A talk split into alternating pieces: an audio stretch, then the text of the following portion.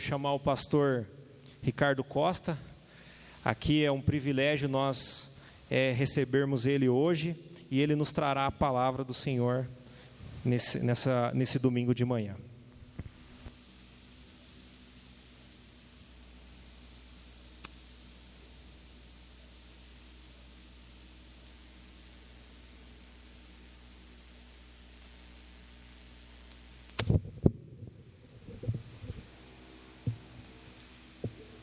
Bom dia a todos, na graça e na paz de Jesus, é muito bom poder estar aqui com vocês. Ah, a gente tem algumas experiências, porque nós estamos, fomos criados por Deus assim, né? Fomos criados por Deus com espírito e com matéria. E, e isso às vezes faz com que a gente limite na nossa cabeça, na nossa mente, aquilo que de fato nós somos capazes de experimentar. Então, essa, essa noção que a gente tem de, de estarmos juntos no mesmo lugar físico para adoração é algo muito, muito bom, muito especial para a gente. Mas a gente não deve se esquecer que a realidade da adoração nas Escrituras ela ela transcende e muito essa perspectiva de nós estarmos juntos é, fisicamente. Você pode consultar isso depois na sua Bíblia, lendo o texto de Hebreus, capítulo 12, você vai ver que quando nós adoramos a Deus, o escritor aos Hebreus diz que nós nos juntamos à igreja dos primogênitos, aqueles que são escolhidos e eleitos em Cristo Jesus desde antes da fundação do mundo. Diante de Deus, todas as gerações é, estão continuamente adorando. E o escritor aos Hebreus diz que todas as vezes que a gente se reúne, ou que a gente, mesmo que pessoalmente, a gente se põe nessa postura de adoração, nós entramos nessa tão grande é, roda de testemunhas que estão em adoração é, ao Senhor, ok? Então eu gostaria muito que o seu coração realmente tivesse essa consciência de que não importa que nós possamos estar separados é, geograficamente, espiritualmente, nós todos estamos juntos diante, como diz o apóstolo Paulo, do mesmo Deus que nós tomamos chamando de Pai, ok? Nos céus e na terra. Eu quero orar com você nesse momento. Pai, em nome de Jesus, eu quero te agradecer por tua presença entre nós, por tua presença em nós, Jesus. Eu te louvo por isso, Espírito Santo, eu te agradeço pela presença do Senhor trazendo a realidade do céu para a terra na vida de cada um de nós. Nós bendizemos, exaltamos, glorificamos o Senhor. Nós queremos dizer para ti que aquilo que nós cantamos aqui, essa manhã, é uma convicção do nosso coração, não apenas letras, mas realidade daquilo que o Senhor tem imprimido em nós, imprimido no nosso coração, na nossa mente. Senhor, nós rogamos que ao abrirmos a tua palavra agora, o Senhor que a inspirou, Espírito Santo de Deus, a ilumine e a aplique no nosso coração para a honra e glória do teu próprio nome. Em nome de Jesus. Amém.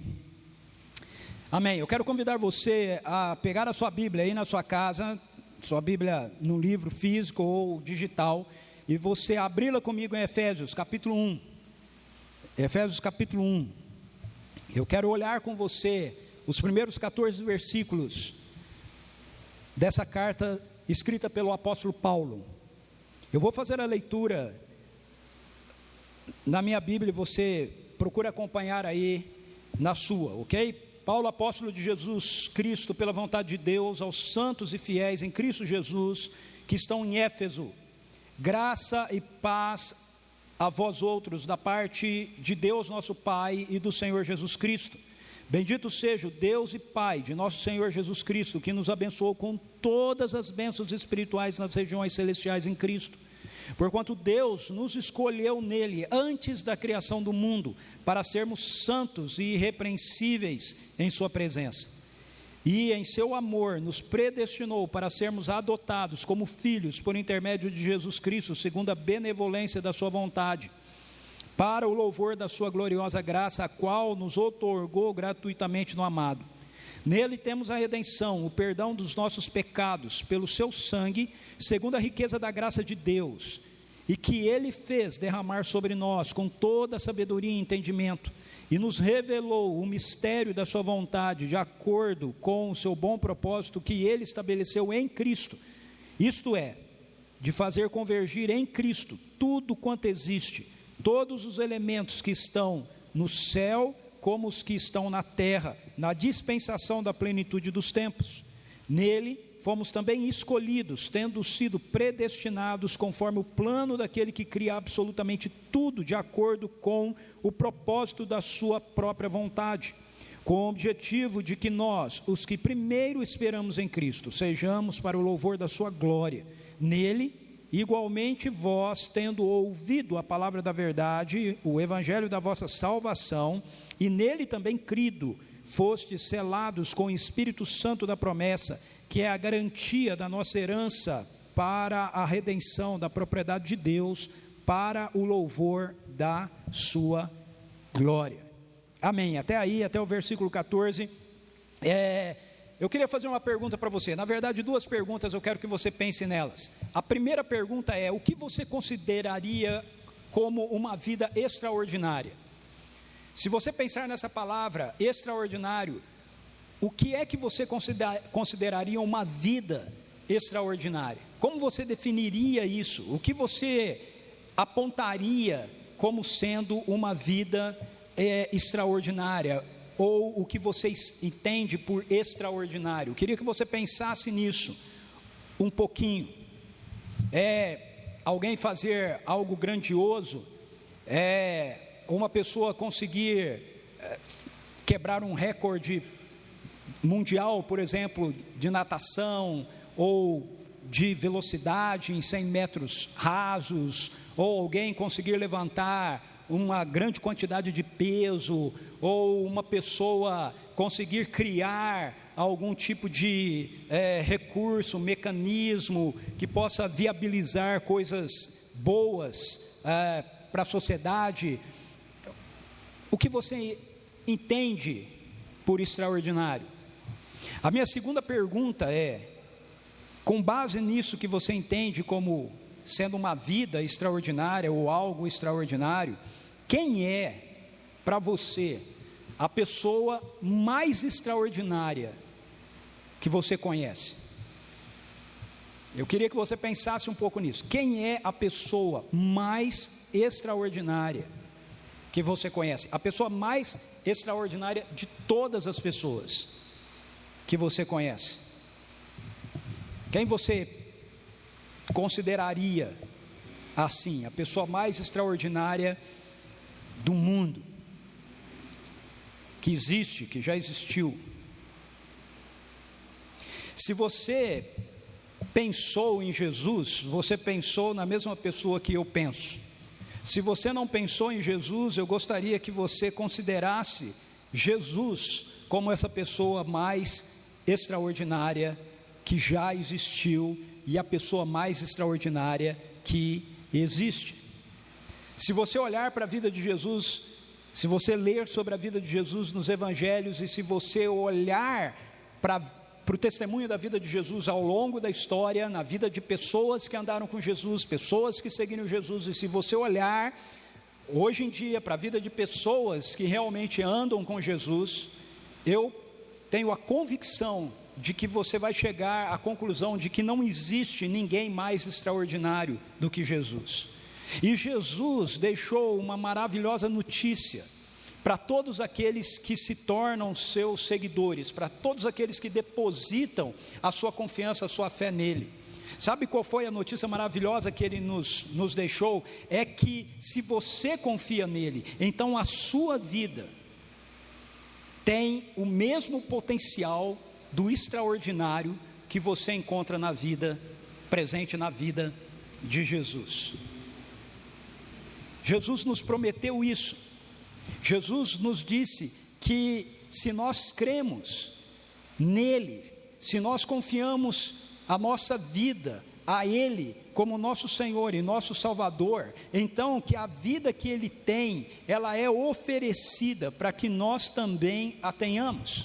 Mas a palavra que Jesus usa para essa expressão que eu estou usando aqui, extraordinária, é uma outra palavra, é a palavra abundante. Em João capítulo 10, versículo 10, há um versículo que a gente memoriza rapidamente, logo quando a gente começa a ler a Bíblia, pequeno na igreja, ou então quando a gente se converte e a gente começa a ter contato com as Escrituras, esse é um dos primeiros versículos que a gente memoriza. Diz assim: o ladrão, isso são palavras de Jesus. Jesus diz assim: o ladrão vem somente para roubar, matar e destruir. Eu vim para que tenham vida e a tenham em abundância. Eu vim para que tenham vida e a tenham em abundância. Por favor, preste atenção no verbo. Jesus está falando sobre a experiência de uma vida que ele chama de abundante agora, no presente. Ele não está falando algo relacionado ao futuro, ok? Embora a gente tenha completa convicção, eu tenho completa convicção disso, da realidade do céu, ok? Se nós morrermos, nós vamos, crendo em Jesus, nós vamos para o céu. Embora eu tenha completa convicção da realidade de que Jesus vai retornar com toda a sua glória, e quando ele fizer isso, ele vai trazer a manifestação de um novo céu e de uma nova terra. Eu quero afirmar para você que aquilo que Jesus está dizendo aqui não está atrelado em você esperar ir para o céu ou esperar a segunda volta de Jesus para você começar a ter uma vida abundante. Jesus está falando a respeito de uma vida abundante, ou seja, uma vida extraordinária que eu e você, se cremos nele, temos o direito de experimentar e de viver a partir do momento que nós passamos a crer nele. E aí, eu não sei para você, mas para mim, pelo menos, vem uma questão inquietante na minha mente, no meu coração. Se isso é assim, se isso é do jeito que Jesus Cristo diz, e se nós cremos nele, então por que que tantas vezes e tantos de nós vivemos uma vida que não reflete isso? Por que, que nós afirmamos, citando um versículo bíblico, eu vim para que tenham vida e a tenham em abundância, mas quando a gente olha muitas e muitas vezes para a nossa vida, o que a gente não, o que a gente vê, o que a gente enxerga não é essa vida extraordinária, como foi a vida de Jesus. Se ele prometeu que nos daria vida abundante, por que que tantas vezes, quando nós olhamos para a nossa vida, o que parece que a gente carrega é uma vida de escassez? Veja, tempos como esse que nós estamos vivendo, faz com que isso fique mais inquietante ainda para a gente, pelo menos para mim, na minha mente, no meu coração. Quando nós passamos por tempos que geram dificuldades, que geram crises, que geram dúvidas, quando medos nos assaltam, por que é que nós não vemos fluir e manifestar essa vida abundante que Jesus disse que nós teríamos? Por que, muitas vezes o que a gente vê na vida de. Eu não estou falando de, de incrédulos, ok? Porque na vida de gente que não tem um relacionamento com Jesus, eu entendo por que, que isso é assim. Eu não entendo por que, que isso é assim na vida de muitos de nós que afirmamos que cremos em Jesus. Por que, que nós que afirmamos que cremos em Jesus, nós ficamos cheios de ansiedade, cheios de medo, cheios de angústia, diante de situações como essas que nós estamos vivendo? Jesus errou? Ele estava brincando sobre esse negócio da gente ter uma vida como a dele, abundante, extraordinária? Pior, ele estava mentindo. Ele estava enganando os seus seguidores. Claro que a resposta para cada uma dessas minhas perguntas é um sonoro, um alto não. Aquilo que Jesus disse é real, aquilo que Jesus disse é verdadeiro. O ponto é que para vivermos uma vida assim, para vivermos essa vida extraordinária de Jesus, que ele viveu e que ele viveu para que a gente pudesse viver, nós precisamos compreender algumas verdades que estão atreladas à realidade que nós carregamos na nossa vida, diariamente, cotidianamente, quando a partir do momento que nós cremos em Jesus como nosso Senhor e o nosso Salvador. Em outras palavras, não é apenas com o fato de você crer em Jesus como Senhor e Salvador da sua vida, que essa realidade da vida abundante dele vai se manifestar. Quando você crê em Jesus como Senhor e Salvador da sua vida, a realidade dessa vida abundante de Jesus é colocada em você, é colocada dentro de você. Eu garanto para você, porque as Escrituras me garantem isso, que todos nós, se cremos em Jesus, todo aquele que crê em Jesus, experimenta, tem essa vida abundante dentro de si. Mas esse é apenas o início para que essa vida abundante que está dentro de nós, ela se manifeste através de nós, ela flua através de nós. Nós precisamos compreender algumas realidades concernentes ao Evangelho, concernentes ao reino de Deus, concernentes àquilo que Jesus nos oferece quando Ele nos oferece essa vida abundante. E a primeira, uma das primeiras coisas que nós precisamos nos lembrar e entender é aquilo que o apóstolo Paulo descreve aqui no capítulo 1, versículos 1 a 14 que nós acabamos de ler. O que ele descreve aqui tem a ver com a realidade da nossa identidade. Veja, nós podemos aceitar o evangelho, passarmos a crer em Jesus, mas sem compreendermos a nossa nova identidade, nós não iremos viver essa vida abundante que está em nós. Nós não iremos viver essa vida extraordinária que Jesus viveu e que Jesus, através do Espírito Santo, depositou na nossa vida. Então, para que essa realidade da vida abundante, da vida extraordinária de Jesus que está em nós, seja vivenciada por nós, nós precisamos compreender a realidade que o apóstolo Paulo apresenta para a gente aqui em Efésios capítulo 1, versículos 1 a 14, concernentes à nossa identidade. E eu quero discorrer um pouco a respeito disso com você hoje.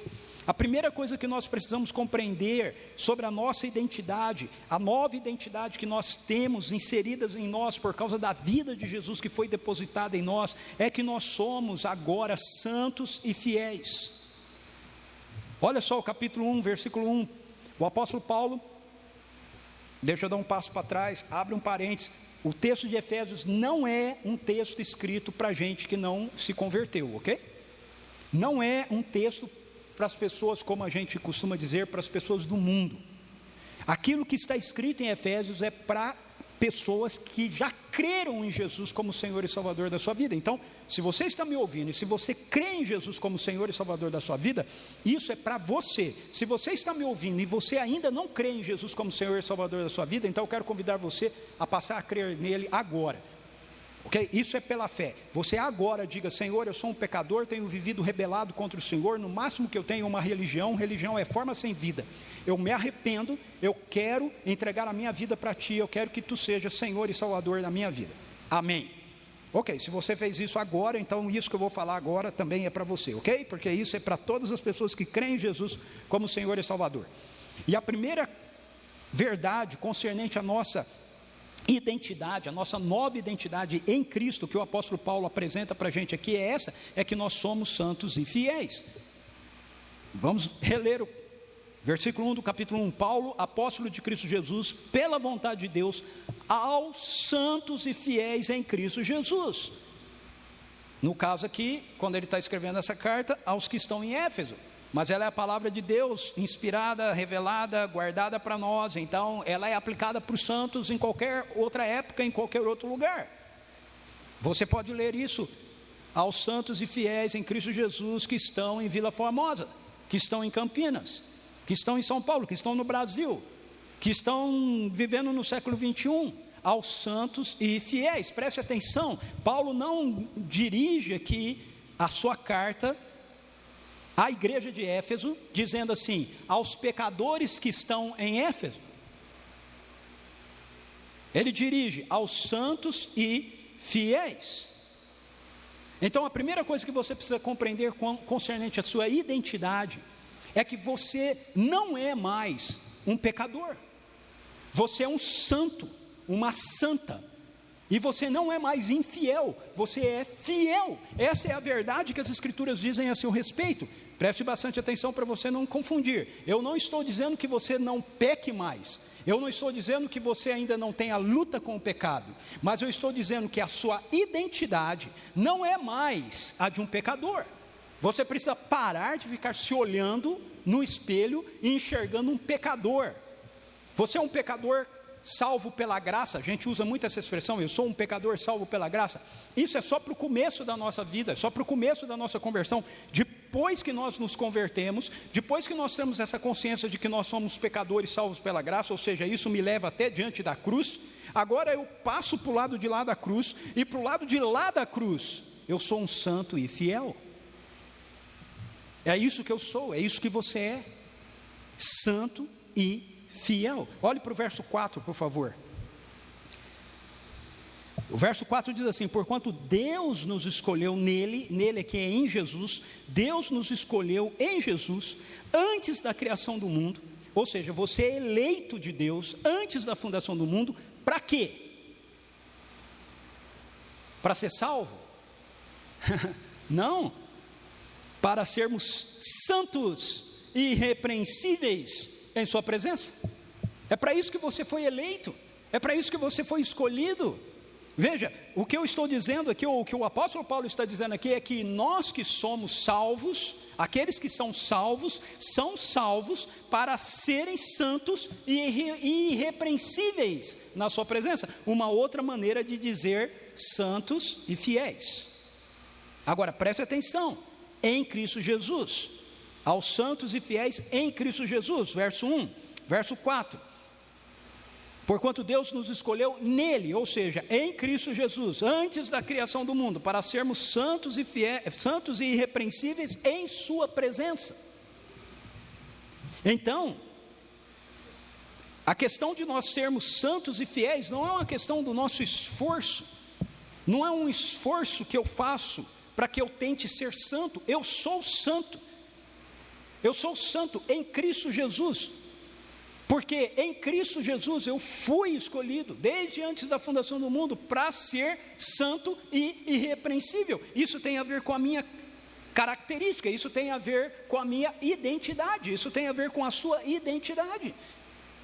Então, para a gente viver vidas extraordinárias, a vida abundante que Jesus nos deu, a primeira coisa que nós precisamos é começar a olhar no espelho e a gente começar a dizer: Eu sou santo, eu sou irrepreensível, em Cristo Jesus. Essa é a minha realidade, essa é a verdade de Deus sobre mim. Então, quando a gente erra, quando a gente falha, quando a gente peca, o acusador vai vir e vai querer jogar na nossa cara que nós somos pecadores e nós vamos dizer para ele: não, não, eu errei, eu pequei, mas não é isso que eu sou. Eu sou um santo e fiel em Cristo Jesus. Por isso eu me arrependo daquilo que eu fiz de errado. Eu me arrependo do pecado que eu cometi, porque ele foi pago por Jesus na cruz. Nós cantamos isso aqui numa das canções. Jesus pagou o preço de todos os nossos pecados, não de alguns dos nossos pecados, mas de todos os nossos pecados na cruz. Isso significa então que eu não devo mais nada para o pecado, eu não devo mais nada para o acusador, eu não devo mais nada para a carne, eu não devo mais nada para o mundo. Eu sou santo e eu sou irrepreensível. Então você precisa começar a olhar para a sua vida e começar a identificar-se a partir daquilo que o céu diz a seu respeito não das circunstâncias, não o que as circunstâncias dizem ao seu respeito, não o que o acusador diz ao seu respeito, não até mesmo o que as suas falhas dizem ao seu respeito, mas aquilo que Deus diz ao seu respeito. Em segundo lugar, as Escrituras nos dizem, Paulo nos revela aqui que nós somos, um segundo aspecto da nossa identidade, que nós somos filhos de Deus. Olha o verso 2: graça a vós e paz da parte de Deus, nosso Pai e do Senhor Jesus Cristo. Isso faz parte da sua identidade. Você é um santo irrepreensível, e como santo irrepreensível, você se torna um um filho de Deus. Por favor, olhe para o verso 5. A gente tem que olhar o verso 5 para entender o que Paulo está dizendo aqui. No verso 5 ele diz assim: Em seu amor nos predestinou para sermos adotados como filhos, por intermédio de Jesus Cristo, segundo a benevolência da Sua vontade. Nós somos filhos porque nós fomos adotados. É o que o apóstolo Paulo está dizendo no verso 5. No verso 2 ele diz: Graça e paz da parte de Deus, nosso Pai. Deus é nosso Pai, porque nós somos adotados como seus filhos e filhas, por intermédio daquilo que Jesus Cristo fez por nós. Veja, quando Jesus morre na cruz, ele não apenas está morrendo para o perdão dos nossos pecados, mas na sua morte, ele está nos trazendo de volta para fazermos parte da família de Deus. Por isso o apóstolo Paulo, no capítulo 3 de Efésios, quando ele vai orar, no verso, a partir do verso 14, ele diz: Por esse motivo dobro o meu joelho diante do Pai, do qual se deriva toda a paternidade nos céus e na terra. Uau, você é filho de Deus. Agora, tem algo mais extraordinário ainda aqui. Você é filho de Deus, de que Deus? No verso 3, ele diz assim: Bendito seja o Deus e Pai de nosso Senhor Jesus Cristo. Ou seja, o Deus que é nosso Pai, é o Deus que é o Pai do nosso Senhor Jesus Cristo. Adotados na família de Deus. Graça e paz da parte de Deus, nosso Pai, que é o Pai do nosso Senhor Jesus Cristo. Eu não sei você, mas isso torna a minha vida extraordinária. isso torna a minha vida extraordinária. Eu sou, eu sou filho do mesmo Deus que Jesus, que se fez um homem, a palavra eterna de Deus que se fez um homem, se fez um ser humano e viveu aqui, ok? Tendo o Deus eterno como seu pai, esse mesmo pai do homem Jesus que viveu aqui, é o meu pai é o seu pai. Jesus é o filho unigênito de Deus, que participa da vida e da existência do Pai desde toda a eternidade, que se tornou um ser humano, para que então ele, de filho unigênito, passasse a ser o filho primogênito do Pai. Colossenses, capítulo 1, versículo 15, o apóstolo Paulo fala a respeito disso. Ele fala que Jesus é o filho primogênito. Por quê? Porque Deus adotou-nos em Cristo Jesus como parte dos seus filhos e filhas. Isso é extraordinário. Você passa a ter uma vida extraordinária quando você começa a entender que o seu pai é simplesmente o Deus que sustenta todo o universo criou todo o universo e sustenta todo o universo. Você começa a ter uma vida extraordinária. Você começa a olhar para aquilo que está acontecendo ao seu redor e você começa a dizer: Ei, o que é isso perto do meu pai? Por favor, entenda, eu não estou dizendo que essa compreensão faz com que a gente esteja isento da, das oposições, das lutas, das dificuldades, ok? Eu estou dizendo que essa consciência faz com que, assim como Jesus dormiu dentro de um barco no meio de uma tempestade, porque ele sabia que ele era, era o filho amado do Pai, eu e você possamos passar por situações como essa que nós estamos vivendo, dormindo no meio dessa tempestade. A tempestade está aí. Mas quando você compreende que você, que na sua, a sua identidade como filho e filha, você entende que você está nas mãos de um pai amoroso. Um pai que as circunstâncias, as situações não pode impedir seus propósitos, seus desígnios, suas ações. Somos santos e irrepreensíveis, e como santos irrepreensíveis somos filhos e filhas de Deus. 1 Pedro diz que, como filhos e filhas de Deus, nós somos filhos e filhas da obediência. É outra característica da nossa identidade, que está atrelada a sermos santos. Ok? Você não é um filho, uma filha que tenta obedecer, que tenta ser obediente. Você é obediente. Nós somos filhos da obediência. Quando a gente compreende isso, a gente vive a partir da identidade que nós temos. Jesus vivia a partir da identidade dele, ele compreendia quem ele era, ele compreendia quem ele era no Pai.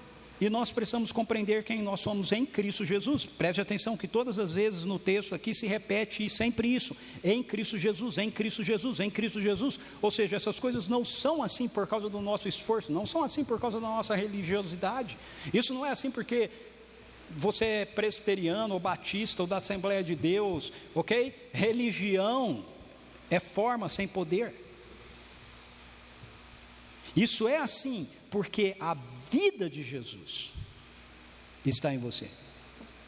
A vida de Jesus está em mim. Mas vamos, continuar. No verso 3, Paulo nos dá ainda mais uma percepção da nossa identidade. Ele diz que nós somos abençoados. Olha só, bendito seja o Deus e Pai de nosso Senhor Jesus Cristo, que nos abençoou com todas as bênçãos espirituais nas regiões celestiais em Cristo. Por favor, preste atenção naquilo que o texto da palavra de Deus está nos dizendo. A primeira coisa que eu quero que você preste atenção é no verbo. Veja o tempo do verbo. Bendito seja o Deus e Pai de nosso Senhor Jesus Cristo, que nos abençoou, é passado, nos abençoou. Não é que nos abençoa e nem que nos abençoará, é que Ele nos abençoou. Nos abençoou com o quê? Com todas as bênçãos espirituais nas regiões celestiais. De novo, é em Cristo, ou seja, toda essa realidade é assim por causa de Cristo porque nós estamos em Cristo, porque a vida de Cristo está em nós. Todas as bênçãos nas regiões das regiões celestiais já nos foram concedidas. Uma outra linguagem que o apóstolo Paulo usa para isso em alguns outros textos dele é herança. Herança. Aqui o que ele está falando é sobre herança. Nós somos santos e irrepreensíveis, somos filhos de Deus, e como filhos e filhas de Deus, nós somos então participantes da herança que Jesus tem no reino de Deus, da herança espiritual que nós carregamos no reino, não alguma, todas. Não é que Deus vai nos dar no futuro, Ele já nos deu, nos foi dada em Cristo Jesus. Agora, o que, que significa isso? O que significa sermos abençoados por todas, com todas as bênçãos espirituais nas regiões celestiais em Cristo. Muitas pessoas, infelizmente, líderes, pastores, pregadores, tomam textos como esse, assim, esse aqui, para é, ensinar de uma forma distorcida de que se nós somos filhos de Deus, nós temos direito a toda herança de Cristo Jesus espiritual, então nós podemos é, decretar que nós vamos ter a, as coisas, declarar que nós vamos ter as coisas. Veja, se você tem uma herança, você não precisa decretar que você tem, você não precisa declarar que você tem, você tem. ok? Herança você tem, você não fica declarando e decretando, você tem. O que, que a gente faz com herança? Herança a gente tem acesso a ela. Ok? Então, a primeira Primeiramente, nós temos que compreender aqui o que é que significa todas as bênçãos espirituais nas regiões celestiais. Essa é uma linguagem que o apóstolo Paulo usa para falar a respeito da realidade do reino de Deus. O que o apóstolo Paulo está dizendo aqui para a gente é que todas as realidades do reino de Deus, todas as realidades que nós vamos experimentar no novo céu, na nova terra, todas as realidades que estão no céu agora, são realidades que estão disponíveis a nós ok? Nós podemos ter acesso a cada uma delas. O que o apóstolo Paulo está dizendo aqui é o que Jesus nos disse quando ele nos ensinou a orar o Pai Nosso, a oração que a gente chama de Pai Nosso. Veja, preste atenção no que Jesus ora, ensina-nos a orar. Ele diz assim: vocês vão orar assim: Pai nosso que estás no céu, santificado seja o teu nome, venha o teu reino, venha o teu reino. Seja feita na terra a tua vontade, como ela é feita no céu. E aí, ele vai nos ensinar com exemplos do que é a vontade de Deus no céu que precisa se manifestar na terra. Ele nos dá três exemplos. Ele diz assim: veja, três aspectos da nossa herança, que nós já fomos abençoados. Ele diz assim: o pão nosso de cada dia nos dai hoje. Então, a primeira realidade da herança, de toda essa herança que nós já temos, é usada por Jesus na expressão pão. Pão tem a ver com, na Bíblia, tem a ver com necessidades materiais. Então, o que Jesus está dizendo para a gente é que no céu não há nenhuma necessidade. No reino de Deus, quando ele chegar na sua plenitude, não haverá fome, não haverá miséria, não haverá enfermidade, não haverá dor, não haverá luto, não há, nada disso existe no céu. Quando nós formos para o céu, ou quando o céu chegar na sua plenitude, novo céu, nova terra, nenhuma dessas realidades vão, estar, vão existir. E o que Jesus está nos ensinando é que agora, nesse mundo marcado pela maldade, pela queda. A gente deve orar para que essas realidades se manifestem aqui, essas realidades se mostrem aqui, na nossa vida e através da nossa vida. Agora, de novo, essa é uma afirmação que eu estou fazendo que, que muitas pessoas, muitos pastores, pregadores e outros usam de uma maneira distorcida ensinando, por exemplo, que nós não vamos ter nenhum tipo de dificuldade ou problema, ou que nós vamos ficar ricos, como foi colocado aqui. Não, o que Jesus está dizendo para a gente é que tudo aquilo que é necessário a gente ter para suprir a nossa vida aqui, nós temos acesso para ter. Mas tudo aquilo que nós precisamos ter para suprir nossa vida aqui, nem sempre vai ser aquilo que a sociedade enxerga como sendo necessário para suprir a nossa vida aqui. Você consegue entender isso? Veja, Jesus ele vivia livre das coisas materiais. Mas Jesus ele tinha acesso a tudo aquilo que ele precisava. É? quando, quando ele está com uma multidão e, e o povo está com fome, ele diz assim: vamos ver o que há aí. E eles trazem cinco pães, dois peixinhos, e Senhor, isso é tudo que a gente tem. Os discípulos estavam enxergando cinco pães e dois peixinhos, e Jesus estava enxergando naquilo ali o suficiente para fartar a fome de uma multidão. Por quê? Porque no reino de Deus não há escassez. No reino de Deus não há escassez. Nós podemos olhar para o Antigo Testamento e ver a vida do povo de Deus que andou pelo deserto por 40 anos comendo maná. Veja, isso tudo é muito maluco, ok? Mas é, mas é a realidade de uma vida abundante, porque olha, maná, só maná. Hoje em dia a gente, a gente precisa comer proteína, a gente precisa comer é, carboidrato, a gente precisa comer os negócios para ter vitamina, ômega 3 e tudo mais. Eles comiam maná. Você sabe o que é maná? Maná é algo que tem tudo o que nós precisamos.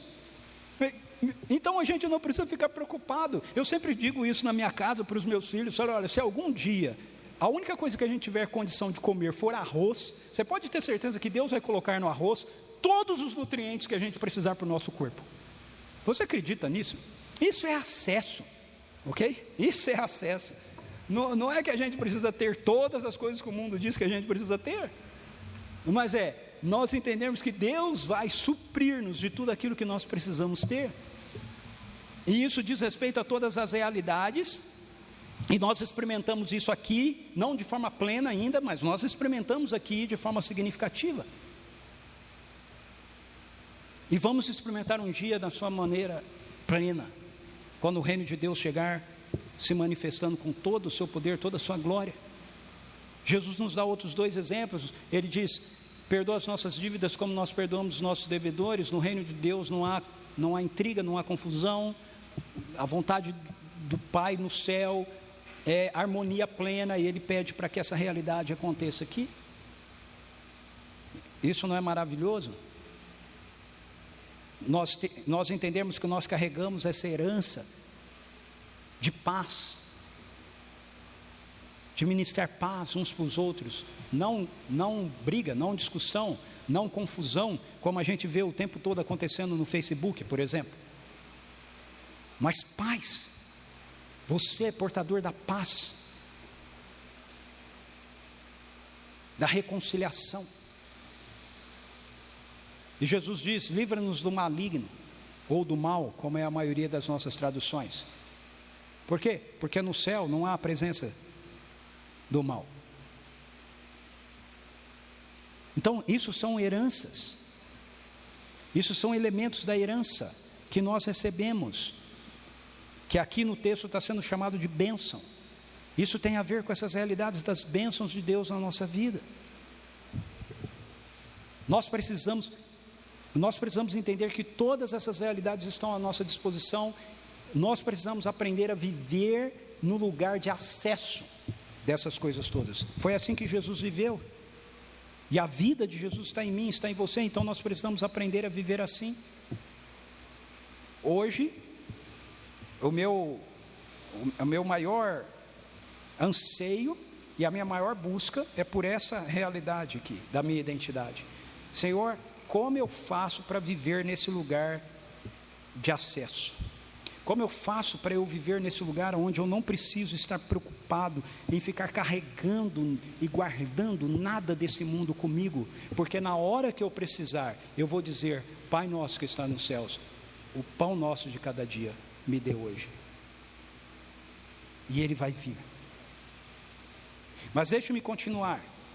Nos versos 7 a 10, você vai ver que o apóstolo Paulo apresenta outro elemento da nossa identidade que tem a ver com nós sermos redimidos. Então, até agora nós vimos que nós somos pessoas santas e fiéis, nós somos filhos e filhas de Deus, somos abençoados, e agora ele fala para a gente que nós somos pessoas redimidas.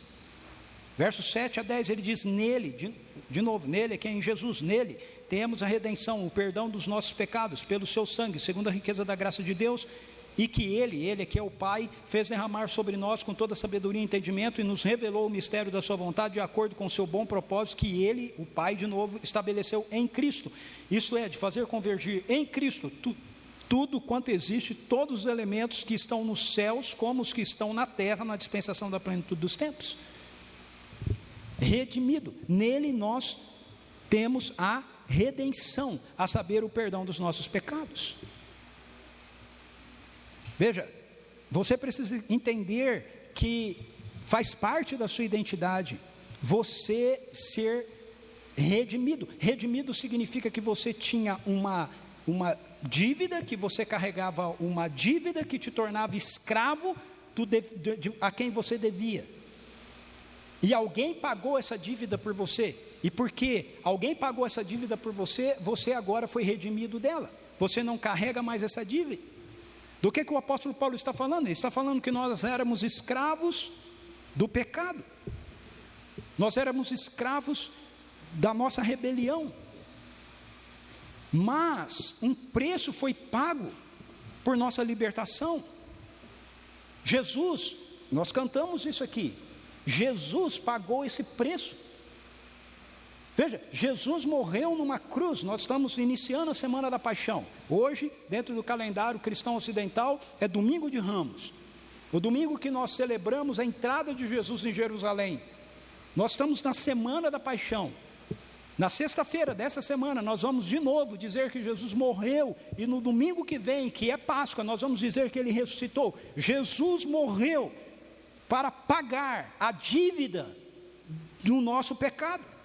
Jesus morreu para quitar a dívida da nossa rebelião. Jesus morreu para nos libertar. Então, por favor, veja, é, nós cantamos aqui, eu não sei, é, a canção que nós, essa canção a última que cantou aqui na nossa igreja a gente canta diferente. A gente canta o refrão dizendo assim: já, não, é, nós não saberemos jamais o preço que foi pago lá na cruz. Jesus pagou um preço naquela cruz por mim e por você, para que nós fôssemos livres. Se você crê em Jesus, você foi livre, você é liberto, você está redimido. E se você vive como um escravo, isso é uma afronta à cruz, é uma afronta ao sangue de Jesus. Nós somos pessoas redimidas que vivemos como escravos.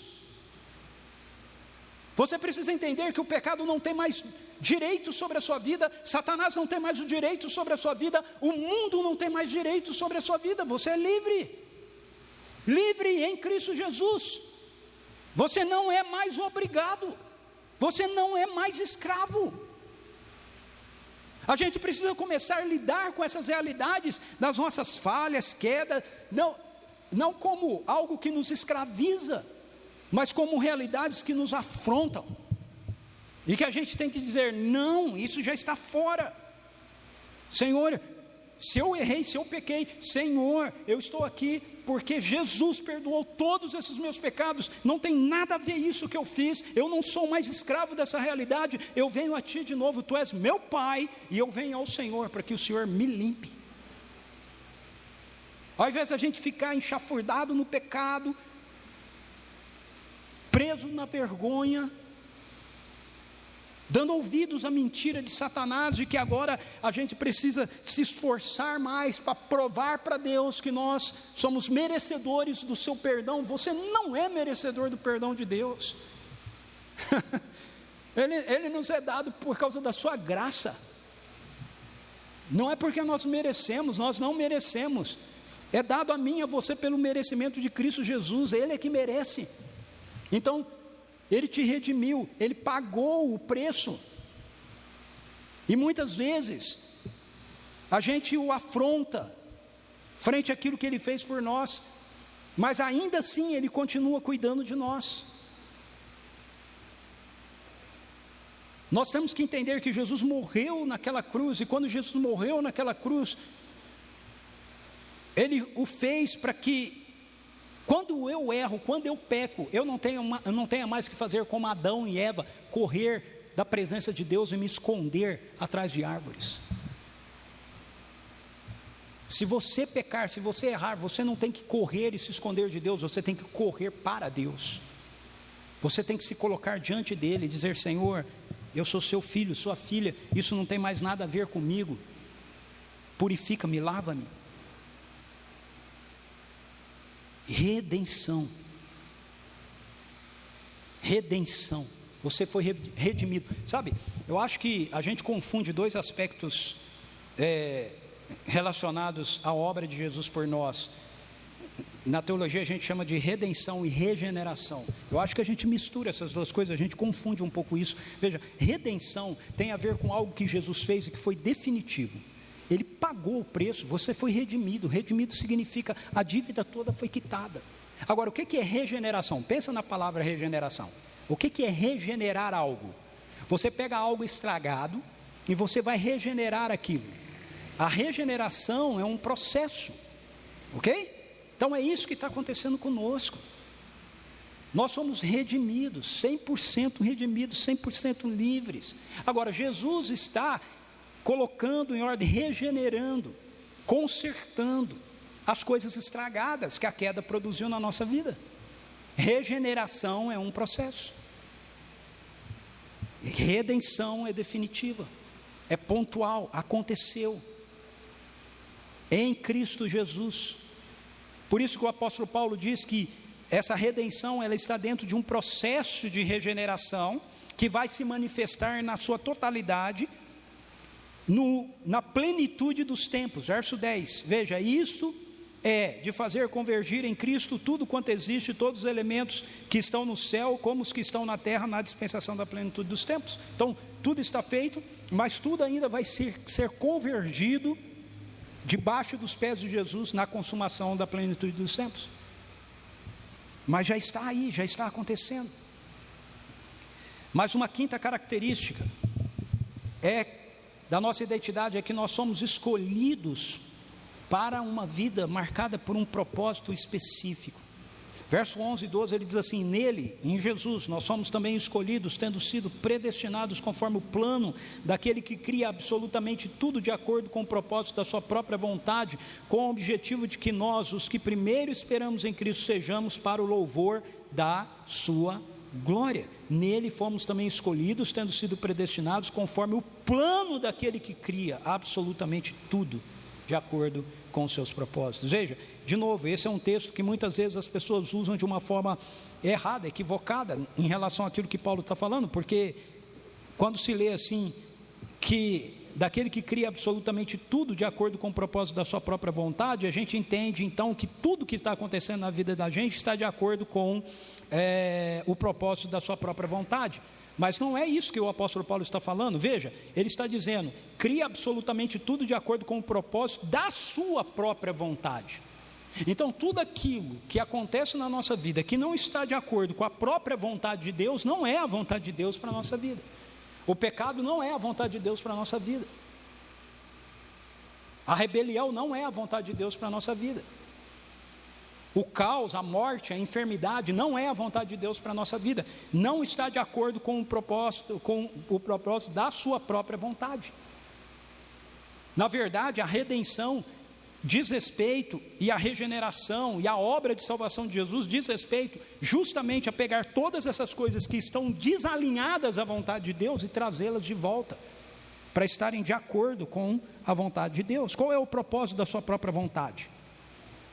Paulo responde isso para a gente em Romanos capítulo 8, versos 28 a 30, ele diz assim: Aqueles que de antemão conheceu, esses também predestinou, para que fossem a imagem a imagem de seu filho, Jesus Cristo, para que ele fosse o primogênito dentre muitos irmãos.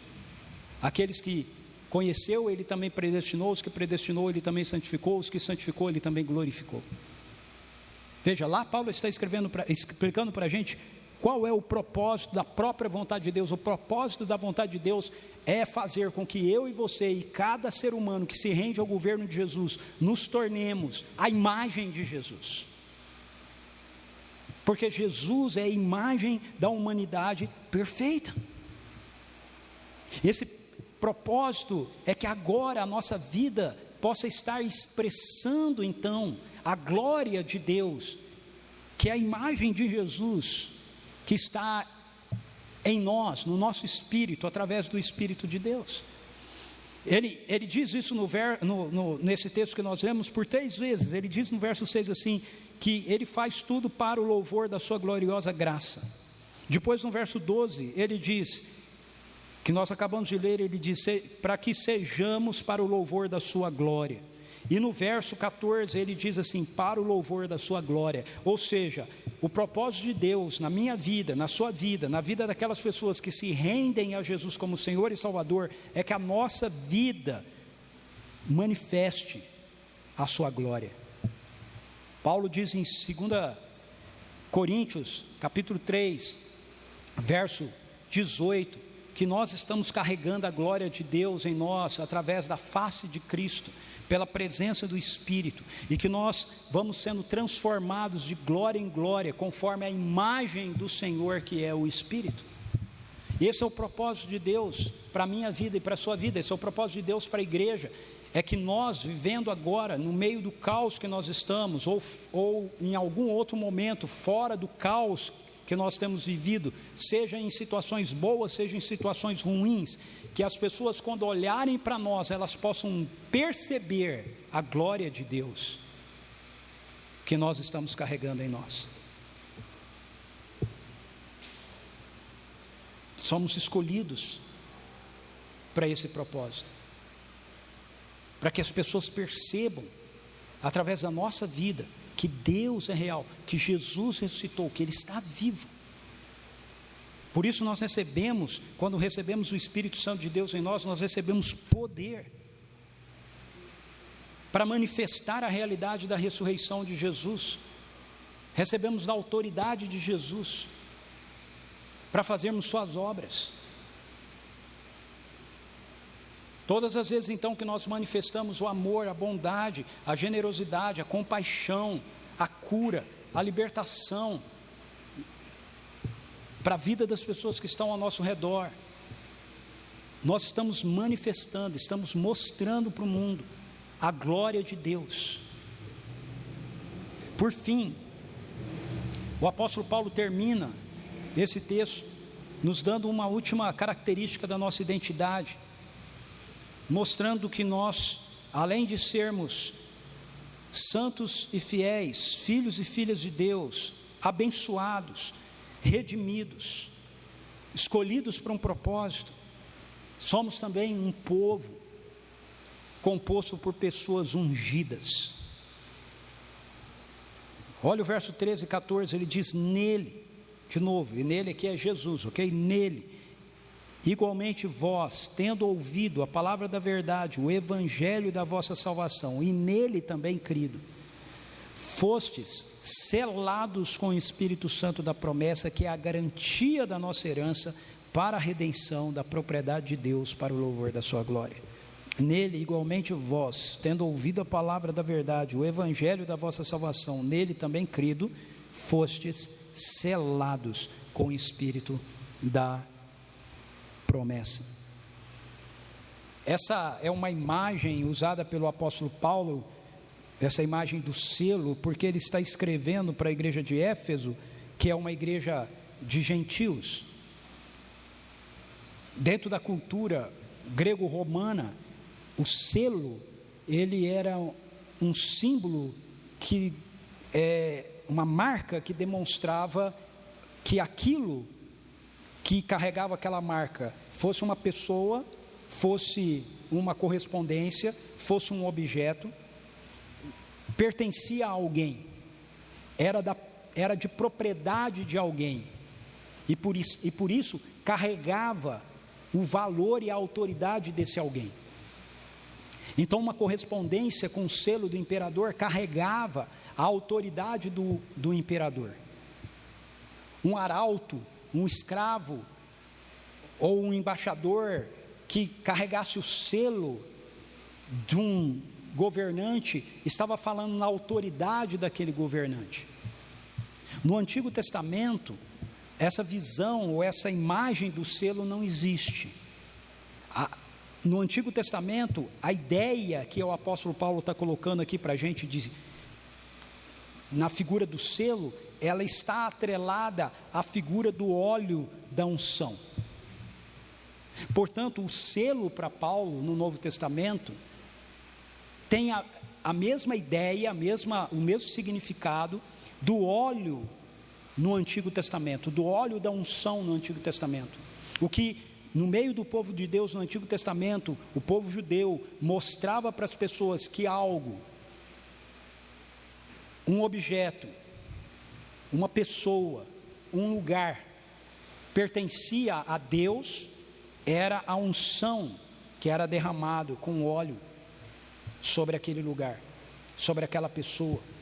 Por isso os reis, os sacerdotes, os profetas, eles eram ungidos. Por isso os utensílios do tabernáculo eram ungidos. Por isso os utensílios do templo eram ungidos, porque aquele óleo, aquela unção tinha o mesmo sentido, o mesmo significado do selo que o apóstolo Paulo está colocando aqui. Por isso eu uso essa ideia de que uma sexta e última característica que nós precisamos entender da nossa identidade é que é essa, que nós somos um povo ungido, nós somos um povo selado pelo Espírito Santo de Deus. Mas eu quero que você compreenda essa ideia do selo não só como uma marca que significa é, que você pertence a alguém, mas como uma marca que mostra que porque você pertence a alguém, você carrega a autoridade e o poder desse alguém. Porque essa é a ideia aqui. Jesus Cristo foi ungido pelo Espírito Santo de Deus. Quando ele foi batizado, as Escrituras nos dizem que os céus se abriram, o Espírito Santo de Deus veio em forma corpórea sobre Jesus, pousou sobre ele. As Escrituras nos dizem, em todos os evangelhos, todos, nos dizem que o objetivo principal de Jesus, com os, o seu ministério, que incluiria a sua morte e a sua ressurreição, seria dar cumprimento à promessa do Pai, feita no Antigo Testamento, de que o Espírito Santo de Deus seria derramado sobre todo o seu povo. Isso se cumpriu em Atos capítulo 2. Quando o Espírito Santo foi derramado em Atos 2, Pedro explicou aquilo com a citação da profecia de Joel, dizendo: o que está acontecendo aqui é aquilo que foi dito pelo profeta Joel: nos últimos dias, o meu espírito seria derramado sobre toda a carne. Assim como não reconhecer a nossa real redenção, a nossa que nós somos verdadeiramente redimidos, perdoados, que não há mais nenhuma dívida com relação ao pecado, é uma afronta à obra vicária da cruz de Jesus. Assim também, não reconhecer que nós carregamos a unção do Espírito Santo de Deus em nós, o mesmo Espírito que esteve presente na vida de Jesus, Jesus pegou e derramou sobre mim, sobre você, como cumprimento da promessa do Pai.